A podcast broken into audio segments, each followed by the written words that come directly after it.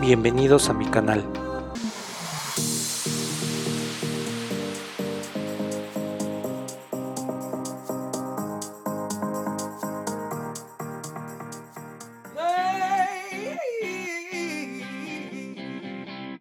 Hola, hola finteros, ¿cómo están?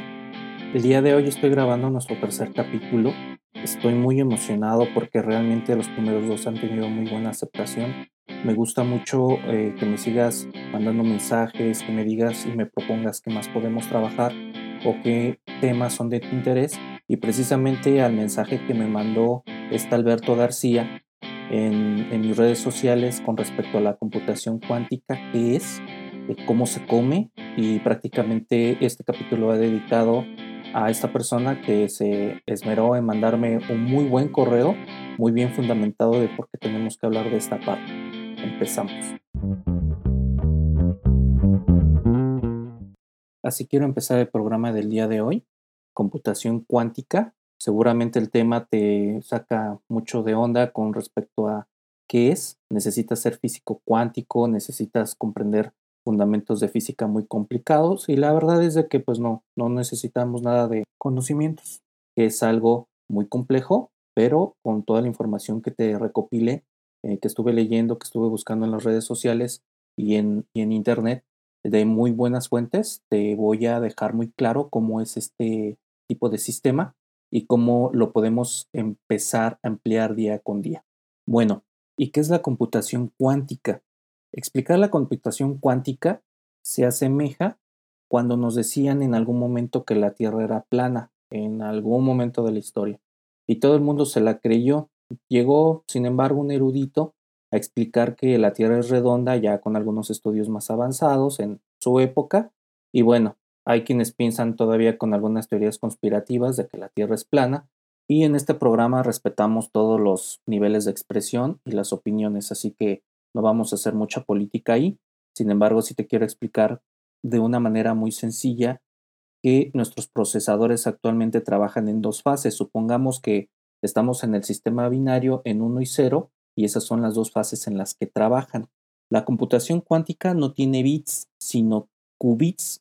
¿Y qué pensarías si te dijera que en vez de dos fases van a tener todo un ecosistema de fases, es decir, muchísimas fases, fases tras fases, tras fases, tras fases. Y esto va de alguna manera a revolucionar cómo estamos trabajando actualmente en nuestra era. Nosotros nos vamos a quedar muy, muy atrasados con respecto a lo que tenemos ahorita.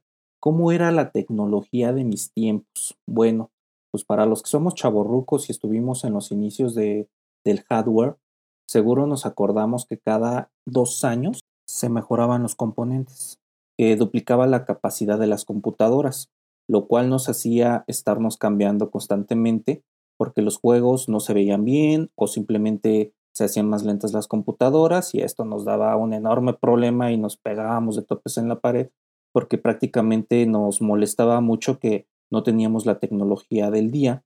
Cambiábamos, si bien recuerdas, de Pentium 1, lo sustituía a Pentium 2 y así se la llevaba la tecnología cada dos años para cambiarlo o por obvias razones cambiar el modelo de la computadora se volvió en una necesidad básica de nuestra época. Sin embargo, a las nuevas generaciones el problema es muy similar, solo que ellos son castigados con los celulares, los cuales se volvieron el demonio mismo de cualquier joven en el mundo digital. Independientemente seamos castigados con computadoras, con móviles, con tecnología avanzada o procesadores, los cuales no han dejado o no se han cansado de evolucionar día con día. Y a quien no le ha pasado que tienes el celular marca 2019 y de repente sale el 2020, 2021 y ya cuando no lo sientes te quedas totalmente obsoleto. Así nos tocó en alguna generación de los 80 hasta ahorita y a las nuevas generaciones pues simplemente los celulares son los que van cambiando en cuestiones de sus componentes tecnológicos. Otra pregunta que quiero hacer es, ¿Qué ha cambiado en la tecnología que afecta a la computación cuántica? Pues casi todo. Esta revolución digital ha impactado la capacidad de discos duros, resolución de cámaras, memorias de arranque, almacenamientos de servidores, USBs. Recuerdo prácticamente cuando iba a la universidad que mi USB era el más avanzado, ahí por el 2004, Imagina, su capacidad era de 256 megabytes, ahora son de 1 y 2 terabytes y prácticamente pues, son una computadora o una memoria portable a la medida de tu mano. El conjunto de todos estos cambios han hecho que revolucione la tecnología, si bien recordemos que la revolución industrial, el conjunto de motores con máquinas la provocó, la era digital fue desencadenada por el conjunto total de la tecnología más lo que va desarrollando actualmente y esto no se acaba día con día, vamos teniendo nuevas novedades en la era digital. Y aquí es donde la computación cuántica se volvió la gallina de los huevos de oro. Y te lo menciono porque hay empresas como Google, IBM, Microsoft y hasta nuestro CEO de Facebook están totalmente interesados en esta tecnología. Cada una de estas empresas con fondos propios están invirtiendo en el desarrollo de las computadoras cuánticas. Y me pregunto, ¿no sería mejor que hagan una reunión de empresas y ahí se pongan a juntar toda su información que tienen y la desarrollaran más rápido a lo que se van a tardar de aquí a que esté una computadora cuántica, pues la realidad es de que eso no va a pasar porque desde luego lo que van a hacer con esta tecnología es que se la van a vender a su competencia y se van a jactar de que son dueños totalmente de la tecnología y nosotros nos vamos a hacer totalmente dependientes de esta. ¿Quién no es dependiente de un móvil? ¿Quién es dependiente de una computadora? Entonces, ahí está el modelo de negocio. Por otra parte, te quiero comentar que eh, la revista Forbes en algún lugar, en algún momento sacó artículos muy buenos donde decía que las empresas que apuesten a la tecnología son las empresas que se van a hacer más ricas en el mundo. En algún momento lo vaticinó.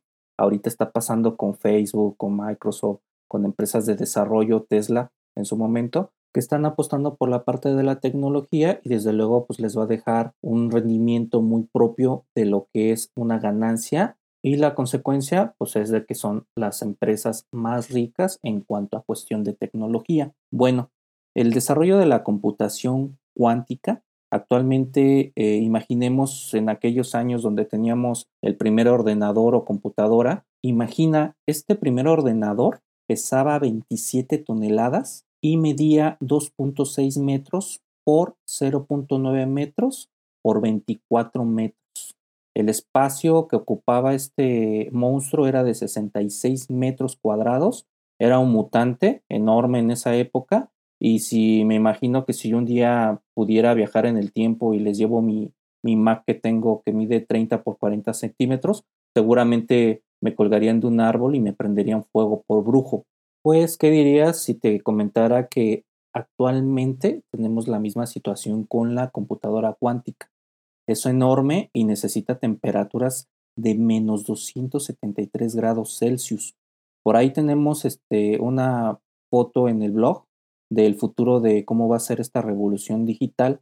Si quieres este, ver más características, IBM subió una foto muy buena de cómo es la computadora cuántica. Te voy a dejar el link para que lo puedas visualizar y vas a ver totalmente la similitud entre la computadora, el primer ordenador que se hizo con nuestra computadora cuántica que está en desarrollo. Y como te comenté, este es el santo grial de las empresas que actualmente están trabajando la tecnología y que todo mundo la quiere. Y esto tiene que ver mucho con el Bitcoin. Y me vas a decir, bueno, ¿qué hijos tiene que ver esto con el Bitcoin, la computación cuántica, cómo se relaciona? Ahorita no tenemos mucha información del Bitcoin, te voy a hacer un capítulo especial de cómo es esta criptomoneda, cómo se desarrolla en la blockchain, este, qué son las altcoins, este, otra información que te va a ser muy útil. Sin embargo, te quiero comentar así a grandes rasgos que el Bitcoin ahorita funciona por método de un logaritmo, el cual se va haciendo más, más, más difícil. En su momento, este logaritmo tú lo podrías descifrar en una computadora normal cuando estaba empezando, cuando los regalaban a montones. Para que te des una idea, el logaritmo era de 5 o 6 cifras en algún momento y ahorita ya lleva todo un mundo de cifras. Realmente te busco el dato, no sé cuántas son, pero son alrededor de días o semanas en descifrar los bloques cuando antes lo descifrabas en algunos minutos. La computadora te ejecutaba esos logaritmos y prácticamente era muy sencillo hacer mina o minado de esos bitcoins. Ahorita se desarrollaron algunas supercomputadoras que colocan en algunas granjas que le llaman donde se cultiva el bitcoin o donde se mina más bien. Y estas granjas se tardan en desarrollar los bloques cada vez más tiempo, cada vez más tiempo, incluso llegar hasta semanas. Pero la gran recompensa es de que quien obtenga esas cadenas de bloques, Bitcoin pues, les regala varios Bitcoins dependiendo de qué época los esté minando para que ellos puedan tener una recompensa y ahí se desarrolló todo un modelo de negocio. Sin embargo, imagina, ahorita te estoy diciendo que tarda semanas, pero cuando entra la computación cuántica, estos descifrados, estos algoritmos los van a hacer en minutos. Entonces tú dices, bueno, un cifrado que puede hacer una computadora cuántica en minutos, pues ya para qué voy a querer el Bitcoin. El Bitcoin prácticamente todo el mundo lo maneja como una burbuja que en algún momento se va a romper y va a tener todo un tema de depreciación, de evaluación. Mucha gente lo agarra como un medio de vida, como un estilo donde les gusta tener bitcoins en los wallets guardados y hacen algunos movimientos. A muchos les han funcionado, no lo niego, pero va a llegar un momento que la tecnología o como yo le digo, nos va a alcanzar el destino y vamos a tener toda esta situación en donde ya no va a ser garantía tener el Bitcoin. Y es por eso que las computadoras cuánticas se van a volver la pesadilla de los Bitcoins. Sin embargo, ahorita todo el mundo está muy tranquilo porque las computadoras cuánticas todavía están en proceso de trabajo. Realmente las empresas que te mencioné son muy herméticas en cuanto a cómo van por el tema de que la competencia no puede estar visualizando cómo es el avance de cada uno. De repente nos van a llegar y nos van a decir, oigan, les presento la computadora cuántica, la vamos a ver, un monstruo seguramente, va a ser a medida que pase el tiempo más pequeña, más pequeña, de tal modo que tengamos esta tecnología al alcance de nuestras manos. ¿Cómo ves? Haz el debate, ¿eh? escríbeme en el muro, escríbeme en el blog, este, mándame un correíto y si quieres más información con respecto a esto, puedes leer el libro de mi amiga Isabel Rojo, eh, la cual hizo un libro muy, muy bueno que te lleva directamente a todos los fundamentos de la blockchain. El libro se llama Blockchain Fundamentos de la Cadena de Bloques y está distribuido por la editorial Rama. Como te comenté, ella es española, puedes seguirla en su Twitter, puedes escribirle si te contesta. Y la verdad es de que a mí este libro me ha dejado mucha, mucha información con respecto a lo que es entender criptomonedas, blockchain, cadena de bloques, entre otras cosas que la verdad no tenía nada de esa información. Te lo recomiendo mucho, de verdad, dale una ojeada. Este cuesta alrededor de 484 pesos, pero vale bastante la pena. También me puse a revisar los vaticinios que tenemos en las redes con respecto a esta tecnología de computación cuántica y sería principalmente la encargada de dar vida a los robots complejos como los conocemos, con algoritmos que te manejen sentimientos muy parecidos a los humanos, con algoritmos que les ayude a tomar decisiones con respecto a la vida diaria. Estos robots, a final de cuentas, eh, lo que vaticinan algunas fuentes de información es de que nos van a llegar a operar, van a tener más sensibilidad con respecto a cómo hacer los procedimientos quirúrgicos, este, vamos a tener tecnología artificial y esta tecnología artificial que es ya casi un paso muy, muy fuerte a lo que es la evolución digital, nos va a ayudar a desencadenar todo lo que son en medios, en carros, en lo que es nuestra ropa, cómo va a ser nuestro modo de abrigarnos, ya no vamos a necesitar las grandes chamarras, vamos a tener tecnología muy, muy, muy avanzada, la cual nos va a permitir calentarnos por medio de un sistema de inteligencia artificial ya muy avanzado, el cual nos va a dejar todo lo que es esta parte de la computación cuántica edificios inteligentes, plantas inteligentes y toda la tecnología que se va a desencadenar. Como ves, sé que te estoy platicando como si fuera una película de ciencia ficción y la verdad es de que el destino cada vez nos está alcanzando con respecto a la tecnología de las nuevas generaciones. Otra teoría que se está manejando con respecto al avance de la computación cuántica es de que nosotros vamos a poder viajar a la velocidad de la luz, se van a generar naves más inteligentes que nos van a ayudar a movernos, a desplazarnos hacia otros mundos, hacia, no sé si ya podríamos llegar a otros universos alternos, donde podamos ver si efectivamente hay vida, hay este, seres más inteligentes y no es un programa de extraterrestres, es todo lo que se está manejando que se va a desarrollar en algún momento conforme este tipo de tecnología. Y la verdad es de que tener computadoras cuánticas nos va a cambiar totalmente la vida porque se está vaticinando que va a ser nuestra revolución digital.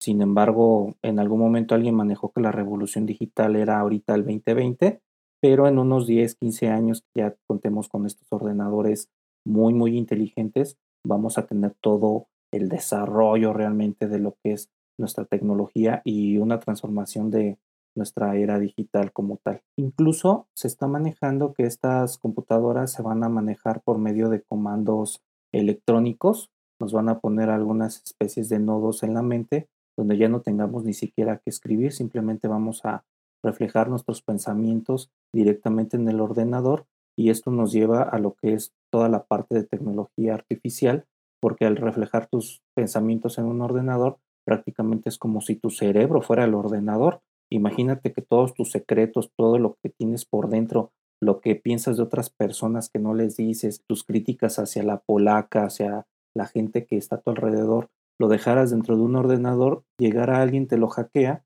y simplemente te quedas, ups, ya saben todo lo que estoy pensando. Y eso es un arma de doble filo porque imagina que todo mundo se entere de tus pensamientos más internos. Es complicado. Si yo de repente voy, estoy en un trabajo y tengo a mi jefe que lo quiero mucho y, oye, este eres mi mejor amigo, etc, etc. Y por acá le, en mi computadora le estoy bajando la información que es un hijo de la mañana y en algún momento se entera de todos mis pensamientos más oscuros o que simplemente tu esposa este, sepa algunos secretos o situaciones que no le has reflejado y esto te generará un problema, digamos, en el futuro. Pero bueno, dejémoslo para la gente del futuro que se preocupe por estas situaciones y nosotros simplemente enfoquémonos a lo que tenemos ahorita de tecnología y dejemos toda esta teoría conspirativa o simplemente todo lo que se anuncia que va a venir en un futuro.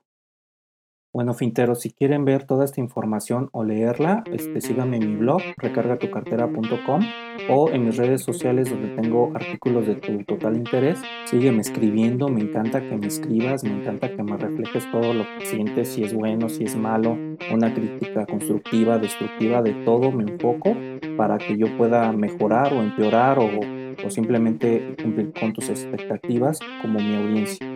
Muchísimas gracias y nos vemos en el próximo capítulo. Chao.